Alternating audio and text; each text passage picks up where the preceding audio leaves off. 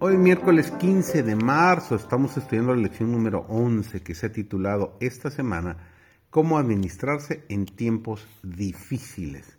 Su servidor David González, nuestro título de hoy es Prioridades.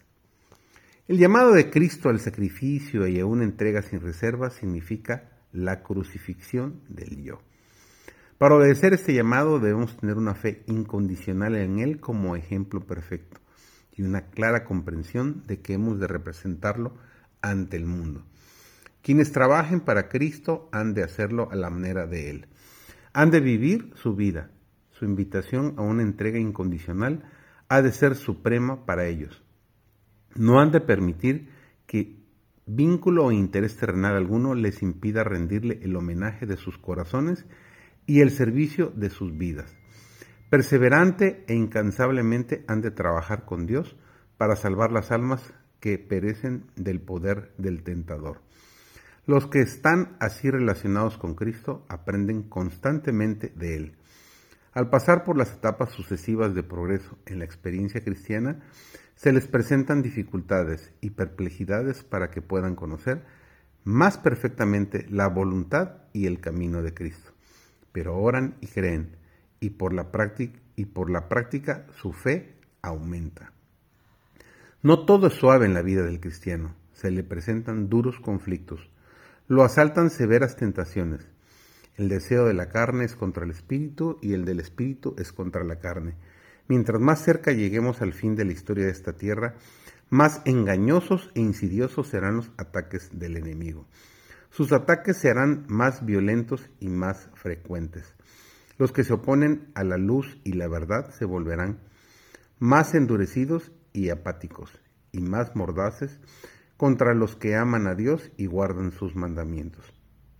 La influencia del Espíritu Santo es la vida de Cristo en el alma.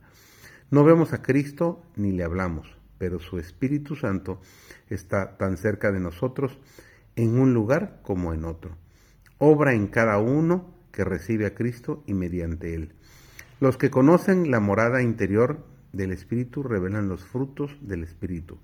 Amor, gozo, paz, paciencia, benignidad, bondad, fe. Poned la mira en las cosas de arriba, no en las de la tierra, porque habéis muerto y vuestra vida está escondida con Cristo en Dios. Cuando Cristo vuestra vida se manifieste, entonces vosotros también seréis manifestados con Él en gloria. Nos dice Colosenses 3, versículos 2 al 4. Debemos tener un concepto más amplio del Salvador como Señor y Cristo. Todo poder se le ha dado para que a su vez lo dé a los que creen en su nombre. Apenas reconocemos su derecho a nuestro homenaje y obediencia y a nuestra creciente fe en Él. Sométase a la disciplina de Cristo, déjese conducir por su palabra. Preste atención a esta instrucción suya que nos da en Mateo capítulo 11 versículo 29. Llevad mi yugo sobre vosotros y aprended de mí, que soy manso y humilde de corazón, y hallaréis descanso para vuestras almas. Insto a las iglesias en todas partes para que hagan una obra cabal, teniendo en vista la eternidad, mediante la confesión y el abandono del pecado.